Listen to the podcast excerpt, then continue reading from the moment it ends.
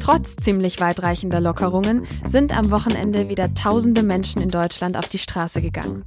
Sie demonstrieren gegen die Corona-Schutzmaßnahmen. Und unter ihnen sind auch einige mit extremen Weltansichten. Wer demonstriert da genau und warum? Und wie geht die Polizei mit diesen Protesten um? Darüber spreche ich heute unter anderem mit dem Innenminister von Nordrhein-Westfalen, Herbert Reul.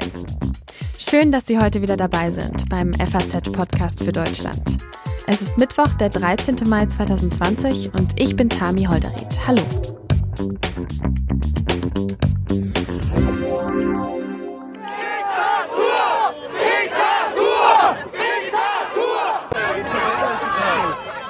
So klang es letztes Wochenende in vielen deutschen Städten bei den Demonstrationen gegen die Corona-Maßnahmen.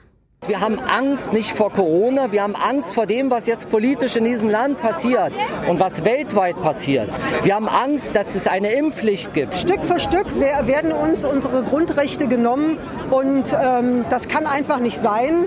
Äh, die Politiker lügen uns äh, an, von vorne bis hinten, schon seit vielen, vielen Jahren. Da protestieren also Menschen, die sich Sorgen um ihre Grundrechte machen und genervt sind von den Corona-Maßnahmen. Aber eben nicht nur. Diese Demonstrationen, die sind auch Umschlagplatz für krude Verschwörungstheorien und widersprüchliche Falschinformationen. Bill Gates stecke hinter Corona, das Virus existiere gar nicht, all sowas. Auch in Nordrhein-Westfalen gab es letzten Samstag zahlreiche Demonstrationen. Zum Teil genehmigt, zum Teil auch spontan haben sich unter anderem in Köln, Dortmund, Düsseldorf, Münster und Aachen jeweils zwischen 50 und mehreren hundert Menschen versammelt oft ohne die Mundschutzpflicht und andere Schutzmaßnahmen zu beachten. Der Umgang damit ist schwierig. Schließlich steht hier das Grundrecht auf Versammlungsfreiheit gegen die kollektive Gesundheit vieler. Bei mir am Telefon ist jetzt der nordrhein-westfälische Innenminister Herbert Reul. Hallo, Herr Reul. Schönen guten Tag. Herr Reul, es mutet ja schon ziemlich grotesk an. Der Großteil der Menschen versucht sich seit Monaten so gut es geht zu isolieren, um das Virus zu bekämpfen. Und dann sieht man die Bilder vom Wochenende, wo Hunderte, zum Teil Tausende Menschen eng zusammenstehen. Was geht Ihnen durch den Kopf, wenn Sie das sehen? Ja, ich verstehe das alles nicht mehr. Ähm, gibt ja manchmal im Leben Sachen, die man nicht versteht, und das ist so ein Fall. Da gehen Leute auf der Straße, auf die Straße, die Sorgen haben, die Probleme haben, zum Beispiel um einen Kindergartenplatz, das verstehe ich, aber die Mehrheit sind ja Leute, die irgendwelchen Verschwörungstheorien annennen. Das sind Leute aus dem rechtsextremen, den linksextremen Bereich, aber manchmal auch Leute aus dem Bereich Impfgegner, Esoteriker, da kommt alles Mögliche zusammen und kochen ein Süppchen, eine Verschwörungstheorie, die eigentlich nur ein Ziel hat, nämlich Misstrauen in den Staat zu sehen. Hm. Unter welchen Voraussetzungen werden denn solche Demonstrationen bei Ihnen in Nordrhein-Westfalen in der aktuellen Situation überhaupt erlaubt? Erlaubt wird jede Demonstration, die sich an die Regeln hält, wenn sie auch angemeldet ist. Aber wir hatten ja, das haben Sie ja gerade auch vorgetragen, auch an, angemeld, äh, angemeldete und nicht angemeldete äh, Demonstrationen. Und die nicht angemeldeten gehen natürlich überhaupt nicht. Mhm. Und die angemeldeten Demonstrationen müssen sich immer schon nach bestimmten Regeln richten und jetzt erst recht im Rahmen dieser Corona-Pandemie sich nach ganz bestimmten Regeln zusätzlich richten. Und das machen die eben ganz bewusst nicht, weil sie wollen provozieren, sie wollen äh, ja, Misstrauen schüren und sie wollen im Grunde einen, einen öffentlichen Aufmerksamkeit erreichen. Und wie geht die Polizei dann vor Ort mit den einzelnen Situationen um? Also wie ist da die Strategie? Die Strategie ist eigentlich bei der Polizei wie immer bei Großveranstaltungen angemessen, abgewogen, klug überlegt. Die Regeln müssen eingehalten werden und wer sie nicht einhält, bekommt ein Problem. So ist die Regel. Und äh, demonstrieren darf man, aber immer im Rahmen dessen, was äh, auch die Auflagen bestimmt haben. Also wer überhaupt nicht angemeldet ist als Demonstrant, der darf auch nicht demonstrieren, der muss dann sich da verabschieden. Und andere müssen zum Beispiel den Abstand halten. Sie sollen die Masken aufsetzen und anderes mehr. Gibt es da jetzt auch gerade eine gewisse Angst, vielleicht zu repressiv zu reagieren, was diese Demonstration angeht und damit noch Wasser auf die Mühlen der Demonstrierenden zu gießen? Ja, das ist immer eine Schwierigkeit, die man als Polizei im Kopf haben muss, dass man nicht, äh, sag mal, Wasser auf die Mühlen derjenigen wälzt, die ja diesen Unmut ja schüren wollen. Mhm. Und deswegen ist es immer angeraten, sehr klug und abgewogen zu überlegen, aber auch entschieden und entschlossen. Es kann nicht sein, dass hier jeder macht, was er will. Das heißt, man könnte sich auch vorstellen, dass solche Demonstrationen eben auch aufgelöst werden, wenn eben der Mindestabstand nicht eingehalten werden kann, wenn keine Masken getragen werden und so weiter? Muss man sich genau überlegen. Ich glaube, da gibt es keine generelle Aussagen. Vorstellen kann man sich das, aber mhm. es kann auch sein, dass man, dass es klüger ist, eine Veranstaltung zu Ende gehen zu lassen. Und das muss die Polizei vor Ort abwägen. Mhm. Am Samstag ähm, fand ja auch eine nicht genehmigte Versammlung in Dortmund statt und dabei hat ein mutmaßlich rechtsextremer zwei WDR-Mitarbeiter attackiert. Wie hoch sehen Sie denn die Gefahr, dass diese Demos jetzt auch in gewisser Hinsicht außer Kontrolle geraten, dass da eben Gewalt, äh, ja, Gewalt außer Kontrolle gerät? Ja, ich finde es erstens politisch sehr problematisch, was da passiert.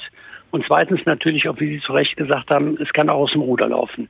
Und deshalb muss Politik eben frühzeitig da sein, nicht die falschen Leute in verunglimpfen, aber die richtigen Leute auch ansprechen und eingreifen, wenn es notwendig ist. Wir können nicht zulassen, dass äh, unseren Straßen und Plätzen jeder macht, was er will, sondern da gilt Recht und Gesetz wie überall. Dieser Grad ist ja sehr schmal, den Sie gerade schon angesprochen haben. Einerseits die Sorgen der Menschen ernst nehmen und andererseits eben Verschwörungstheorien auch widersprechen. Wie gehen Sie als Politiker damit gerade um? Ich glaube, man muss gut erklären, was man macht, warum man es macht. Man muss dafür werben. Wir haben es doch in den letzten Wochen auch erlebt, dass die allermeisten Menschen, obwohl es wirklich unangenehm war, sich an diese Regeln, Kontaktverbote und anderes zu halten, die haben sich danach gerichtet. Und ich bin relativ sicher, dass die allermeisten Leute das auch jetzt tun werden. Aber die, die es nicht tun, denen muss man auch klar sagen, dass es nicht geht. Das ist die rechtliche Frage. Und politisch, glaube ich, muss man sich auseinandersetzen mit diesem Gebräu von Verschwörungsmythen, die da unterwegs sind. Äh, da würden äh, irgendwelche, die Pandemie würde missbraucht, um die Regierung, äh, von der Regierung, um die Grundrechte der Bevölkerung einzuschränken oder ähnliches mehr. Das ist schon abenteuerlich und da muss man auch widersprechen und argumentieren. Welche Gefahr geht denn von diesen Verschwörungstheorien, auf die Sie jetzt gerade auch schon angesprochen haben, konkret aus? Die größte Gefahr, dass es nicht ein paar wenige sind, sondern dass die ansteckend wirken. Mhm. Also, dass sie im Grunde andere Menschen, die konkrete Sorgen haben, mit, mit dazu gewinnen und damit das Misstrauen in staatliche Organe äh, geschürt wird. Und das ist für unser Zusammenleben wirklich lebensgefährlich. Das war in den letzten Wochen, glaube ich, genau unser Fund, dass die Menschen dem Staat, den Regierungen vertraut haben und mitgemacht haben. Und das, glaube ich, darf nicht leichtfertig gefährdet werden. Bislang äußern sich viele Politiker aber ja einigermaßen diplomatisch noch über diese Demonstration. Müsste man da jetzt auch stärker Stellung beziehen? Unterschiedlich. Also ich habe da keinen Nachholbedarf. Für mich ist das, was da passiert an Verschwörungstheorien und an Missbrauch von Demonstrationen nicht akzeptabel und muss auch so benannt werden. Vielen Dank für Ihre Einschätzung und das sehr. Gespräch, Herr Reul. Bitte sehr, danke sehr.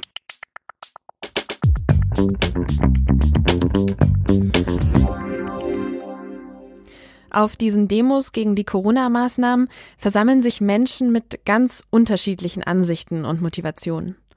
Trotzdem protestieren sie gemeinsam.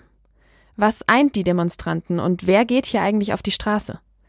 Das weiß mein Kollege Rüdiger Sold in Stuttgart. Er hat sich in den letzten Tagen intensiv mit diesen Protesten beschäftigt. Hallo, Herr Sold. Ja, guten Morgen. Herr Sold, was haben Sie denn beobachtet? Wer läuft bei diesen Demonstrationen mit? Ja, Frau Holderried, ähm, das ist ähm, eine sehr, sehr breite Mischung. Ähm, ähm, das beginnt bei ähm, äh, Impfgegnern, bei Gegnern des Bahnhofsprojekts Stuttgart 21. Es sind ganz normale äh, Familien dabei, äh, Mütter, ähm, Väter, äh, Einzelfamilien sozusagen. Es sind äh, Fußballhooligans dabei, es sind evangelikale Christen dabei, es sind äh, Menschen dabei, die äh, der Polizei aus dem links- und rechtsextremen Milieu bekannt sind. Ähm, es sind Politiker der AfD dabei.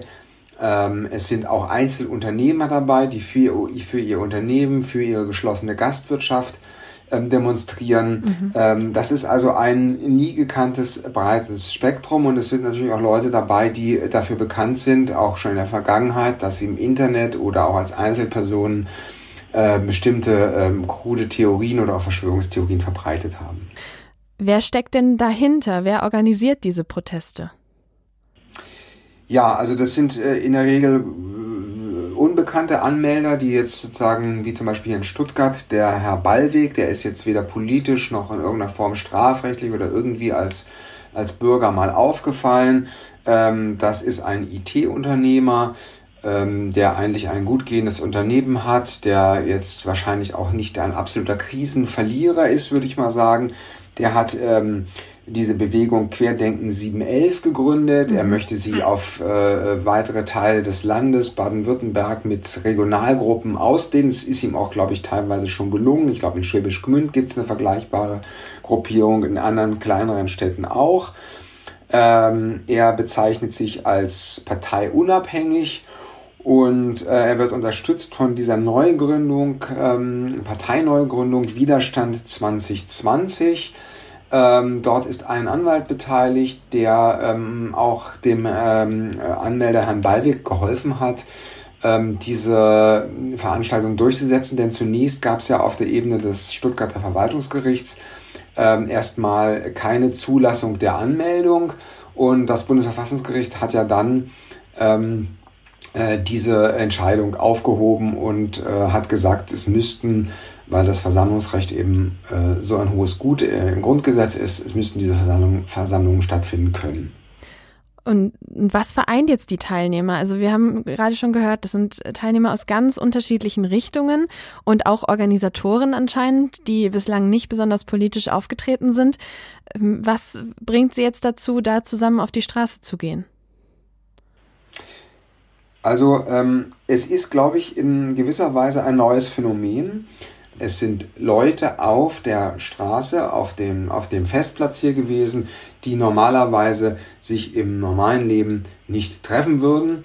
Also, wie gesagt, ähm, es sind Leute dabei, die eher mit ähm, Rechtsextremen äh, sympathisieren, Reichsbürger, aber es sind auch Leute dabei, die sozusagen ähm, eher mit der Linkspartei sympathisieren und äh, am, äh, sich am, eher am linken Rand des politischen Spektrums bewegen. Es gibt sozusagen eine Klammer ähm, und das ist sozusagen die Staatskritik und die Staatsferne dieser Leute. Also mhm. ähm, sie haben eine Grundskepsis gegenüber ähm, dem, was ähm, die Große Koalition in Berlin, aber der Staat auch insgesamt jetzt in dieser Krise tut. Aber sie haben auch eine Grundskepsis gegenüber vielen anderen Dingen, die der, äh, die der Staat äh, tut. Und das ist ja ein Phänomen, mit dem wir es seit ähm, ich würde mal sagen, 10, 15 Jahren ja stärker zu tun haben. Eine Institutionenskepsis, eine Staatsskepsis, die wächst ja. Das sagen ja auch immer wieder die Meinungsforscher unter den Bürgern. Man hat das ja hier auch in Stuttgart äh, damals gesehen, vor zehn Jahren, bei den ähm, Protestierenden gegen Stuttgart 21. Mhm. Und ähm, das scheint sozusagen das verbindende Element zu sein, ähm, unter äh, dem sich die Protestierenden jetzt versammeln. Okay, also einerseits Menschen, die flapsig gesagt grundsätzlich dagegen sind, aber eben auch ganz viele Menschen, die vielleicht eigentlich noch nicht so oft auf die Straße gegangen sind oder ähm, noch nicht so oft demonstriert haben. Warum demonstrieren die Menschen denn jetzt? Also für was oder gegen was setzen sie sich konkret ein? Ähm, das Interessante ist äh, meiner Meinung nach, äh, dass es ja ähm, Gründe sozialer, wirtschaftlicher, familiärer Art äh, gibt, um gegen die ähm, Pandemiepolitik der Bundesregierung zu äh, demonstrieren, weil man ja persönlich davon betroffen ist, als Unternehmer, als Familienvater, als äh, Mutter. Mhm. Ähm, das sind ja, äh, wir sind ja alle davon betroffen. Ähm, aber das Interessante ist eigentlich, dass ähm, äh, diese Argumente und diese Betroffenheit eigentlich bei den Reden und bei den Auftritten der Menschen dort gar nicht so eine Rolle spielt, sondern dass es sehr schnell überlagert wird von Systemkritik, mhm. Impfkritik, mhm. Kritik an Bill Gates und natürlich Verschwörungstheorien, teilweise auch antisemitischen ähm, Aussagen äh, und teilweise sehr kruden Aussagen, ähm, äh, dass man sozusagen glaubt, es wird hier ähm, von der Bundesregierung gemeinsam mit der Pharmaindustrie wird ein neues Regime errichtet. Ähm, und man spricht also auch sagen, von Orwellschen Zuständen und es ist eine Vorstufe einer Diktatur. Es wird wieder von Merkel-Diktatur und dergleichen gesprochen. Ähm, und da, da, diese ganzen ähm, Aussagen sind viel, viel stärker als jetzt sozusagen die unmittelbare Betroffenheit ähm, und vielleicht Forderungen ähm, der Gastwirte, äh, den Lockdown noch stärker zu lockern mhm. oder äh, von äh, anderen Geschäftsleuten oder Unternehmern. Ähm, sondern es ist wirklich sehr stark diese ähm, verschwörungstheoretische Komponente, würde ich sagen. Und das Argument, dass die Bevölkerung durch die bestehenden oder jetzt mittlerweile schon vergangenen Maßnahmen ja äh, erheblich geschützt wurde, das lassen diese Menschen auch gar nicht gelten? Ja, es ist ja in der Tat so, dass ähm, Deutschland äh, in der Krisenbewältigung der Pandemie sehr gut dasteht, im europäischen Vergleich, im internationalen Vergleich. Ähm, die, das Verhältnis äh, von Erkrankten und äh, Toten ähm, äh, ist wesentlich besser als in anderen Ländern. Ähm, es sind italienische Verhältnisse oder Verhältnisse, wie sie im Elsass ähm, vorgeherrscht haben, sind äh, bislang ausgeblieben. Und die ähm, Soziologen äh, beschreiben diesen Effekt als Präventionsparadox. Das heißt, man hat eine Präventionspolitik gemacht, die war erfolgreich, aber den Erfolg sehen die Bürger nicht, weil sie ja sozusagen keine ähm, beängstigenden Situationen in den Krankenhäusern im Fernsehen oder auch vielleicht persönlich erlebt haben. Mhm. Und deshalb konzentrieren sie sich bei der Bewertung des Geschehens nur auf die Kollateralschäden, also auf die wirtschaftlichen, sozialen und auch persönlichen Folgen. Mhm. Und das heißt, sie ähm, äh, bringen der Politik keine Anerkennung äh, entgegen, dass sie Deutschland oder ähm, die Bürger vor äh, schlimmen Zuständen bewahrt haben, sondern sie fokussieren jetzt nur auf die Dinge, die ja in der Tat auch äh, natürlich äh, negative Folgen der solchen Schutzpolitik sind. Mhm. Vielen Dank für das Gespräch und die Informationen, Herr Sold.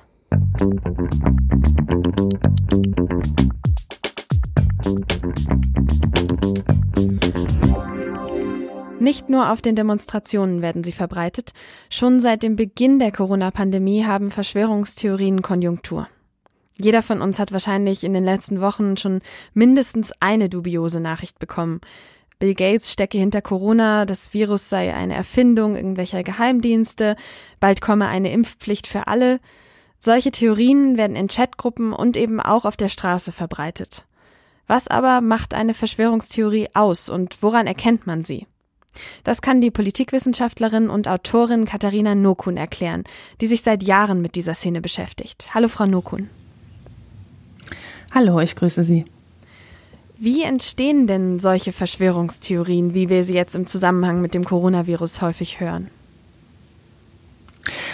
Man muss sagen, das, was wir jetzt sehen, ist quasi ja kein neues Phänomen, sondern es gab schon immer Gruppen, die eher an Verschwörungen glauben. Und die haben sich jetzt diese Corona-Erzählung quasi als Add-on-Modul oben drauf gesteckt. Also ein Beispiel, es gab vorher Gruppen schon, die ähm, behauptet haben, Handystrahlung oder WLAN-Strahlung würde zur Gedankenkontrolle eingesetzt werden. Und die haben das jetzt mit der Erzählung zu Corona kombiniert und behaupten jetzt so, naja, wer unter dieser Strahlung leidet, der erkrankt eben an Covid-19. Also es ist vollkommen absurd von außen betrachtet, aber es gibt eben Menschen, die das tatsächlich glauben. In der Psychologie hat man sich angeschaut, was eigentlich Gründe sein können, dass Menschen wirklich in, in so eine Art ja, Informationskaninchenbau verschwinden und dann plötzlich an solche Dinge glauben. Und Studien haben gezeigt, dass wir eher dazu neigen, ähm, auf so etwas anzuspringen, wenn wir das Gefühl haben, kein Kontro keine Kontrolle über eine Situation zu haben. Also das kann sein, wenn wir Schwierigkeiten im Job haben oder ja eine schwierige Trennung durchmachen, finanzielle Schwierigkeiten oder eben auch ne, Krankheit oder die Angst von, vor Krankheit. Und so gesehen kann man sagen, dass die globale Pandemie natürlich auch irgendwo den Boden bereitet für eine massive Ausbreitung von Verschwörungserzählungen. Bei den Demos am Wochenende, wir haben schon drüber gesprochen, waren mehrere tausend Menschen. Natürlich glauben jetzt nicht alle von denen an Verschwörungstheorien, aber zumindest ein großer Teil. Warum sind denn so viele Menschen dafür empfänglich? Sie haben gerade schon gesagt, da spielt Angst eine große Rolle. Gibt es da noch andere Faktoren? Also Angst spielt aus meiner Sicht wirklich die größte Rolle. Also dieses Gefühl, mir entgleitet etwas und gleichzeitig entgleitet nicht nur mir etwas, sondern ja, ich gucke ähm, in die Politik und sehe auch nur ratlose Gesichter mhm. und habe das Gefühl, ja gut, die wissen jetzt auch nicht wirklich wohin. Und dann gibt es noch ein weiteres Phänomen und zwar immer dann, wenn große Ereignisse stattfinden, die die Welt wirklich in ihren Grundfesten erschüttern, dann gehen wir immer davon aus, das kann kein Zufall sein. Also bekanntes Beispiel ist der Tod von Prominenten, also als Jörg Haider verunglückt ist, der österreichische bekannte Politiker, mhm. da hieß es schnell so, das muss ein Komplott sein, ähm, wobei recht klar war, naja, der hat ziemlich viel getrunken an dem Abend und das wollten viele Leute einfach nicht akzeptieren. Das ist etwas, das ihre Realität so krass verändert oder so stark verändert, dass das Zufall ist. Und da kann man sagen, dass ähm, der Glaube an Verschwörungserzählungen da ja so eine Brücke schlägt, um halt irgendwie mit diesem Konflikt klarzukommen, indem man sagt, so ja, das ist kein Zufall, da gibt es einen Plan. Und es gibt Menschen, für die der Glaube an Verschwörungen ähm, ja auch so ein wichtiger Teil des Selbstbildes ist. Ne? Also wenn ich mhm. glaube, ich bin einer der wenigen, der Bescheid weiß und alle anderen laufen den Verschwörern hinterher, dann ähm, ja, konstruiere ich mir natürlich ein sehr positives Bild von mir selbst. Ähm, ich bin sozusagen der Held meiner eigenen Geschichte. Wie geht man am besten damit um, wenn man jetzt im privaten Umfeld oder auch im, im öffentlichen Umfeld, im gesellschaftlichen Umfeld mit diesen Theorien, mit diesen Falschinformationen konfrontiert ist? Ja, vor allem braucht man ein dickes Fell und starke Nerven und viel, viel Geduld. Denn je länger Menschen so in dieser Welt schon drin sind, desto mühsamer wird es, sie da rauszuholen. Wichtig ist vor allem, wenn so etwas geteilt wird in Gruppen, dann halt auch öffentlich zu sagen, so nein, ich teile diese Meinung nicht. Ne? Also vor allem für die stillen Mitleser. Aber um jemanden zu überzeugen, sollte man den auf jeden Fall in ein Zwiegespräch unter vier Augen ziehen und mit ihm persönlich reden. Ne? Und dann auch eher vorsichtig, ähm, sachlich, ruhig, bloß nicht herablassen, also bloß nicht sagen, was bist du dumm, dass du so etwas teilst, ne? sondern eher versuchen auf Augenhöhe Fragen zu stellen. Meistens sind es ja keine, keine, keine Menschen, die wenig intelligent sind oder die unkritisch sind. Das sind meistens sehr kritische Menschen, oft intelligente Menschen und ähm, die haben einfach auch den Weg irgendwo verloren, ähm, meistens auch im Zuge von ja, einer Krise oder auch äußeren Umständen, die so den Anstoß dafür gegeben haben. Gehen wir vielleicht noch mal einen Schritt zurück. Woran erkenne ich denn überhaupt erst eine Verschwörungstheorie? Gibt es da ein Schema oder eindeutige Faktoren, an denen ich eine Verschwörungstheorie schnell entlarven und erkennen kann? Also zunächst einmal sollte man stutzig werden, wenn ähm, ja das Weltbild, was vermittelt wird, so verblüffend einfach ist ne, und jedes Problem quasi erklärt. Ne. Also ein Beispiel, wenn jemand glaubt, so es gibt so eine große jüdische Weltverschwörung, dann wird einfach alles damit erklärt. Ne. Also irgendwas läuft schief, ja, diesen Schuld. Ne. Mhm. Und das andere ist auch so eine apokalyptische Weltsicht, die wir ganz oft sehen. Also die Menschheit treibt auf eine Katastrophe zu und aber nur diese Gruppe oder dieser Influencer weiß, ähm, wie man, na, also wie man die Welt retten kann oder wie man da heil rauskommt. Ne? Und man äh, inszeniert sich so als Teil des Guten und alle anderen sind aber entweder die Bösen oder einfach die Ignoranten. Also dieses Schwarz-Weiß-Bild ist etwas, was grundsätzlich einen stutzig machen sollte. Und wenn wirklich sehr einfache Feindbilder transportiert werden gegen Gruppen, ne? also beispielsweise Geflüchtete oder die Banker oder die Juden oder die Wirtschaft. Also die, die Wirtschaft ist ja nicht Monolith. Es gibt solche Unternehmen und solche Unternehmen und unterschiedliche Strategien und die einen sind nachhaltig, die anderen nicht, die einen zahlen Steuer in Deutschland und die anderen nicht und die haben auch nicht immer die gleichen Interessen. Und an der Stelle sollte man immer einhaken und na, so ein bisschen dran erinnern, so die Welt ist halt wirklich nicht schwarz-weiß, sondern zum Glück auch ein bisschen bunt. Ich hatte vorher schon mit dem Kollegen darüber gesprochen, dass sich auf diesen Demonstrationen ja ganz verschiedene unterschiedliche Menschen zusammenfinden. Kennen Sie sowas aus der Vergangenheit oder ist das jetzt eine besondere Situation? Natürlich ist es etwas Besonderes, wenn so unterschiedliche Milieus, ja, also so vom ähm, ja, eher, eher Hippie bis zum Reichsbürger äh, sich auf einer Demo zusammenfinden, mhm. ja und ähm, dazwischen auch ja konservative Wähler, die auch mit dem ganzen Verschwörungszeug nichts am Hut haben und einfach sagen, ähm, ich finde die Maßnahmen, so wie sie getroffen wurden, nicht sinnvoll. Ja, und das ist wirklich etwas, was mir Sorgen bereitet, ne? weil die Gefahr ist eben zum einen, dass ähm, ja politisch sehr merkwürdige Gruppen dann Proteste für sich vereinnahmen Die andere Gefahr, die ich sehe, ist, dass der Raum für Protest auch dadurch eingeengt wird, weil man sich immer Sorgen machen muss, dass diese Leute dann bei einem aufschlagen ne, und man mit denen in einen Topf geschmissen wird. Aber gehen wir nochmal zu Ihrem ja ersten fatal. Punkt. Wie hoch ja. schätzen Sie denn die Gefahr ein, dass diese Demonstrationen instrumentalisiert werden? Ich schätze die Gefahr, dass sie ähm, Demonstrationen instrumentalisiert werden, als sehr hoch an, weil man sich ja anschauen muss, also hier in Berlin, wo ich lebe, gab es die sogenannten ja, Hygienedemos und da waren ähm, YouTube-Stars aus der rechtsextremen Szene, mhm. da waren ähm, bekannte Reichsbürger, da waren bekannte Verschwörungsideologen. Ja, also jeder normale Bürger, sage ich mal, der da zufällig hingekommen ist, weil er seinem Protest Ausdruck verleihen wollte, der hat davon schnell Abstand genommen, weil recht klar war, wohin die Reise da geht. Mhm. Ähm, es gab ähm, Aufrufe auf YouTube, wo ähm, quasi dazu aufgerufen wurde, mit Waffengewalt ähm, dann den Bundestag zu stürmen. Ja, das hat längst irgendwo ein gesundes Maß überschritten. Deshalb sage ich auch nicht Verschwörungstheorie, weil das hat mit einer Theorie nichts zu tun. Das ist eher ein Mythos mhm. oder eine Erzählung. Die Leute wollen daran glauben. Es ist eine Ideologie. Warum denn überhaupt, vielleicht zum Abschluss nochmal die Frage, warum denn überhaupt immer Bill Gates? Wenn man sich anschaut, was es alles so an Verschwörungserzählungen gibt, und da gibt es ja quasi nichts, was es nicht gibt, dann fällt eines auf. Im Zentrum stehen oft mächtige oder als mächtig wahrgenommene Personen oder Gruppen. Ähm, das bedeutet, also ein bekanntes Beispiel ist ja der ähm, jüdische Investor und Philanthrop George Soros. Ja, der hat eine große Stiftung gegründet, die Open Societies Foundations. Und ähm, der steht seit Jahren im Fokus von vor allem rechtsextremen antisemitischen Verschwörungserzählungen. Und bei Bill Gates ist es so, dass ihm wird viel mehr Macht zugesprochen, als er eigentlich hat. Ja, also da wird auch jemand in einer Art und Weise überhöht, was von den Fakten überhaupt nicht gedeckt ist. Vielen Dank für das Gespräch und Ihre Einschätzung, Frau Nokun.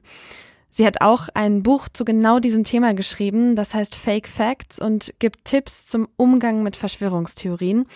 Außerdem finden Sie auf Faznet auch ein Interview zu diesem Thema mit der Psychologin und Co-Autorin Pia Lamberti und den Link dazu, den packe ich in die Show Notes. Das war der FAZ-Podcast für Deutschland heute am 13. Mai 2020.